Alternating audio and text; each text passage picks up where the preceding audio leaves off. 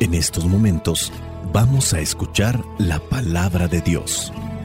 Dispón tu corazón para que el mensaje llegue hasta lo más profundo de tu ser.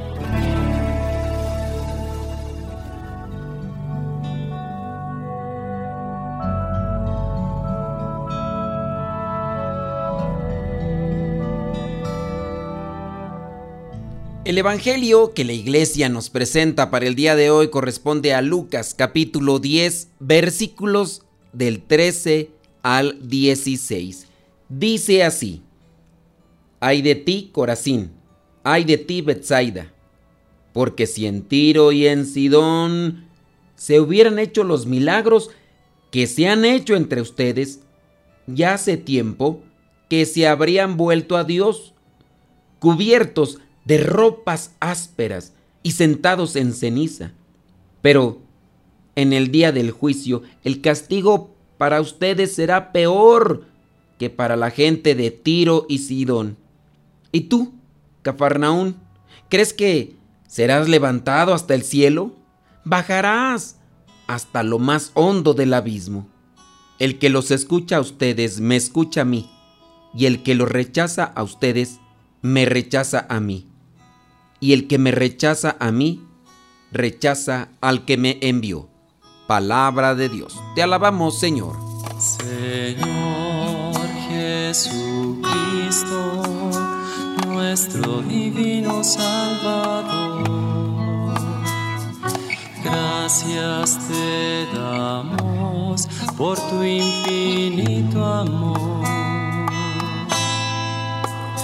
Te escuchamos en la palabra, te recibimos y adoramos en la Eucaristía, te servimos en los hermanos.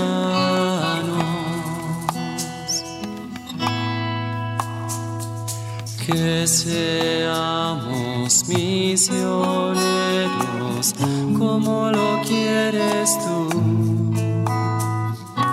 enseñando a los hombres el fuego de tu amor. Oh, Hoy toca el Evangelio de las ciudades incrédulas, malagradecidas y a veces muy exigentes. Esto se parece también a muchos de nosotros. Algunas veces, no me vas a dejar mentir, nos creemos merecedores de todo has de conocer personas que tienen esta postura o actitud. No solo somos malagradecidos, sino que de alguna manera nos volvemos exigentes. No sé decir si en el pasado era peor o era menos, pero el mundo en el que estamos viviendo Pareciera ser un mundo de derechos y todos nos creemos con derecho a todo. Exigimos a la sociedad, exigimos a los que nos dirigen, exigimos a cualquiera que se nos presente por delante porque, como decimos, tenemos derecho. Y hasta cuando alguien gratuita y generosamente nos ofrece algo, simplemente porque le apetece o porque esa es su manera de, de actuar, de ser una persona generosa o altruista, nos llegamos a creer incluso que aquello que nos ofrecen es un derecho que nosotros tenemos, cuando eso que la otra persona nos está dando sale del corazón.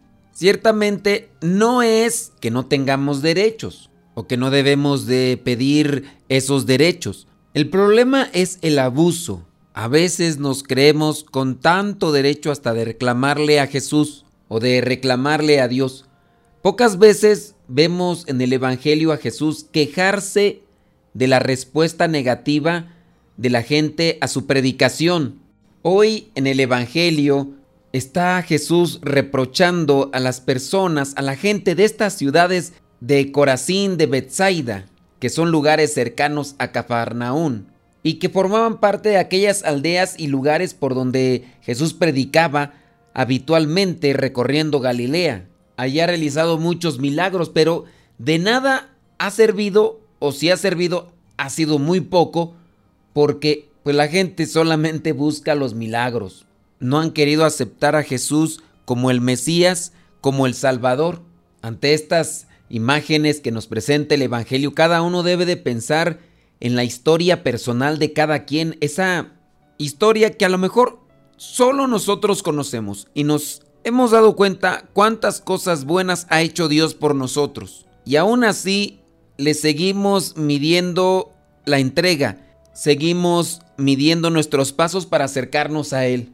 Nos cuesta reconocer cuánto bueno hemos recibido de Dios. Así también nos cuesta reconocer cuánto bueno hemos recibido de los demás y algunas veces parece que ni nos damos cuenta.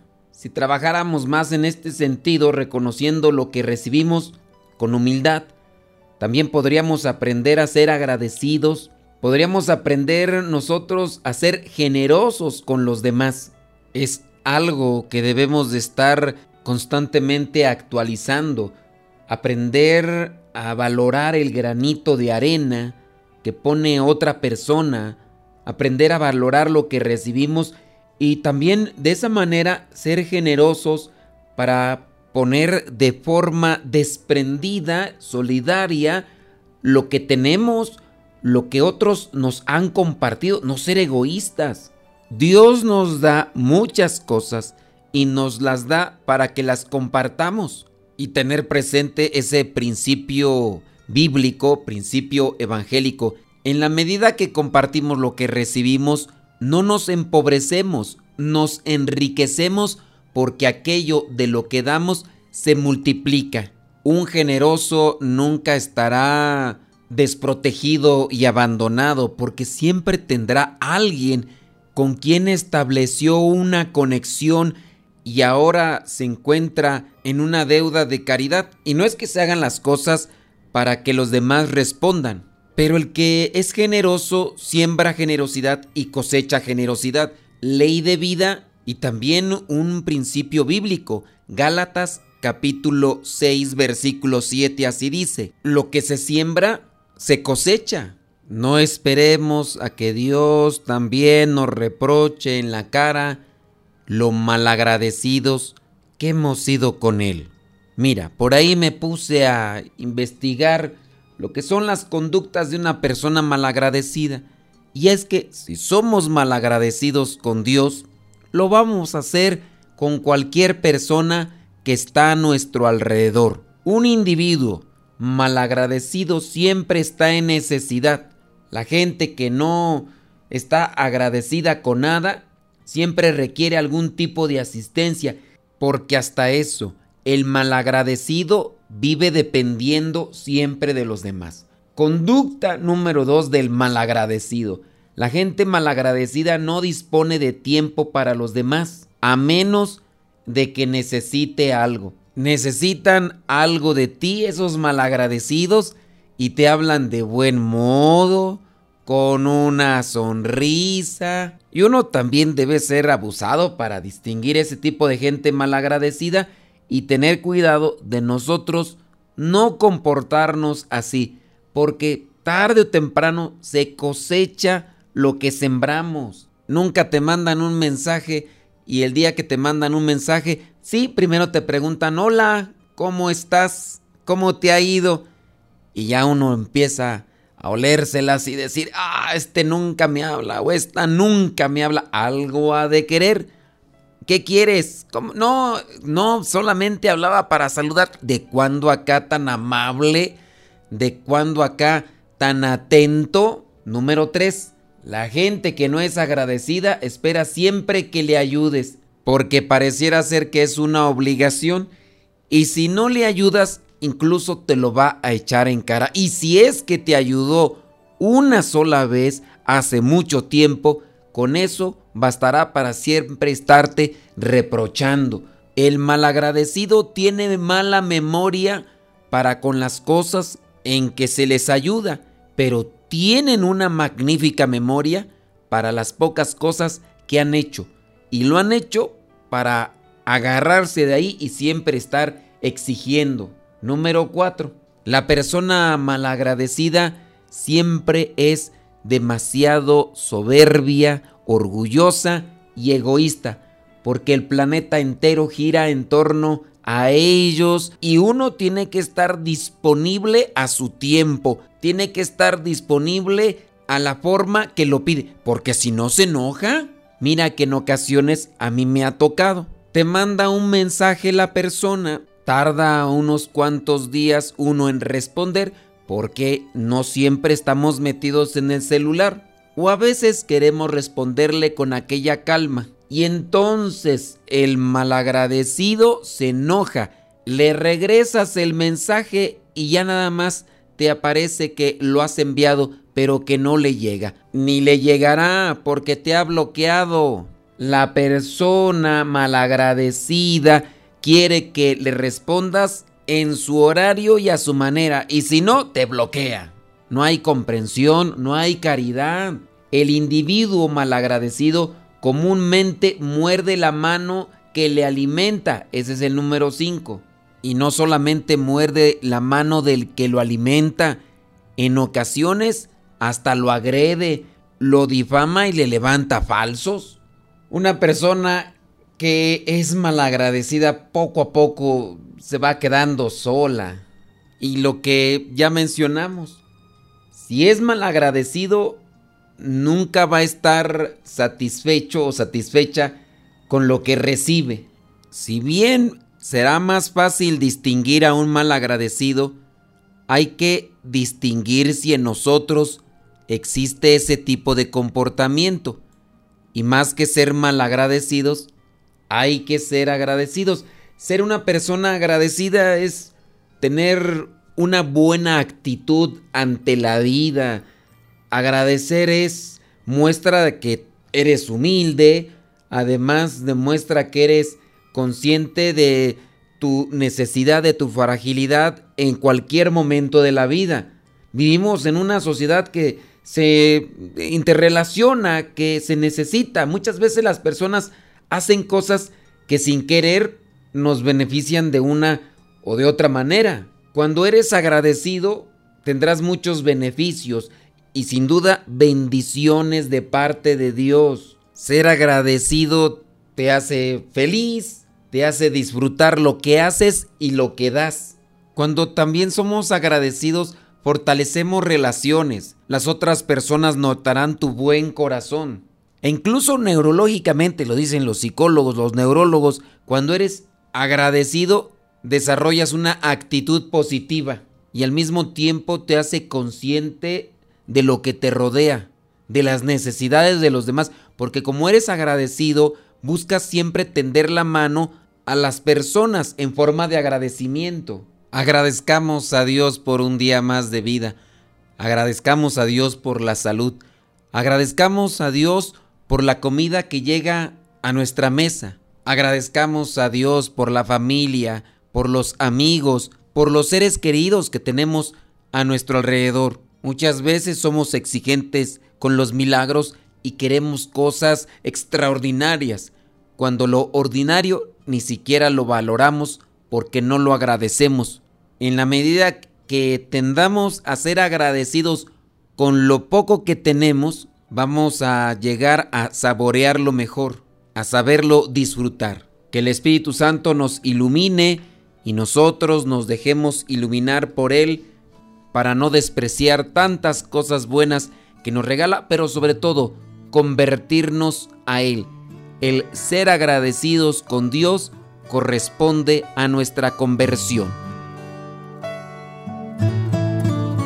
Cuánto me amas Jesús, qué infinito tu amor, moriste para salvarme. Cuánto me amas Jesús es tan bello tu amor, viniste a redimirme. Todo en ti es amor, no merezco tan perfecto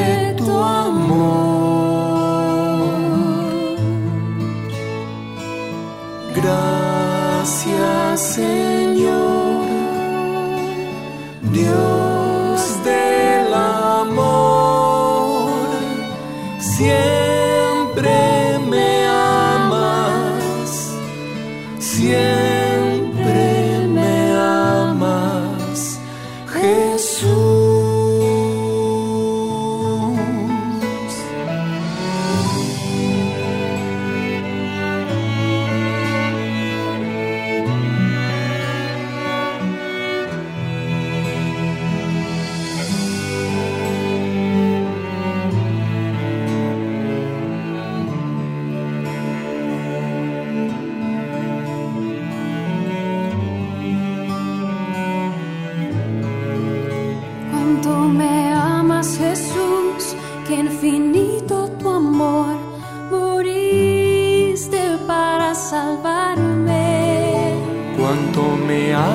Jesús, es tan bello tu amor.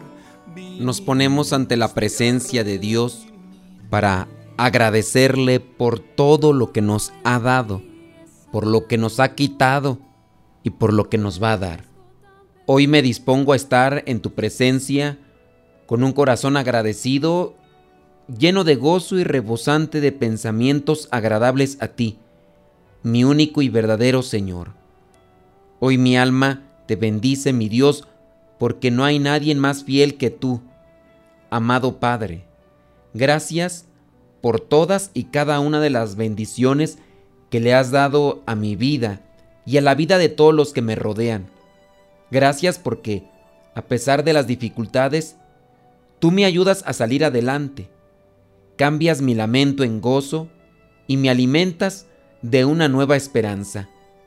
Gracias, oh bendito Señor, por todos y cada uno de mis seres queridos, por mi familia, mis amigos, por cada una de las personas que me rodean y también gracias, Señor, por cada una de aquellas personas que quieren verme caer, pues es a través de ellas que me doy cuenta que tú nunca me abandonas, que siempre estás a mi lado, protegiéndome de toda envidia y apartándome de todo mal.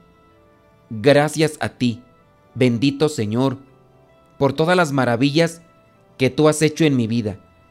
Gracias por todo lo bueno que ha llegado a mí, pues si no fuera por tu grandeza y tu poder, ninguna de esas cosas habría sucedido. Gracias porque con cada una de las bendiciones que me has regalado, me he despojado de la tristeza y desesperanza, sanando así mi alma y mi corazón de toda perturbación del pasado. Gracias también, Dios de amor, por todo aquello que has arrebatado de mi vida, por quitarme todas aquellas cosas que no me edifican, que no me ayudan a seguir creciendo. Gracias por quitar de mi lado a las personas que me hacían daño, porque, aunque al principio fue doloroso comprenderlo, luego supe que tus planes para mí eran mejores. Ayúdame a entender tus designios de amor. Ayúdame a entender tus bendiciones. Espíritu Santo, fuente de luz, ilumíname. Espíritu Santo, fuente de luz, lléname de tu amor. La bendición de Dios Todopoderoso, Padre, Hijo y Espíritu Santo, descienda sobre cada uno de ustedes y les acompañe siempre. Soy el Padre Modesto Lule de los misioneros servidores de la palabra. Vayamos a vivir el Evangelio para no despreciar tantas cosas buenas que nos regala, pero sobre todo convertirnos a Él.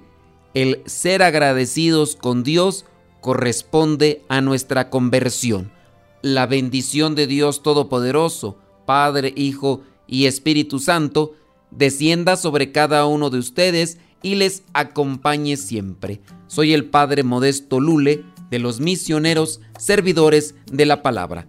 Vayamos a vivir el Evangelio.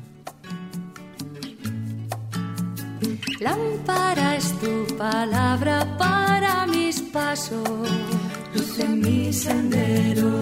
Lámpara es tu palabra para mis pasos, luz en mi sendero.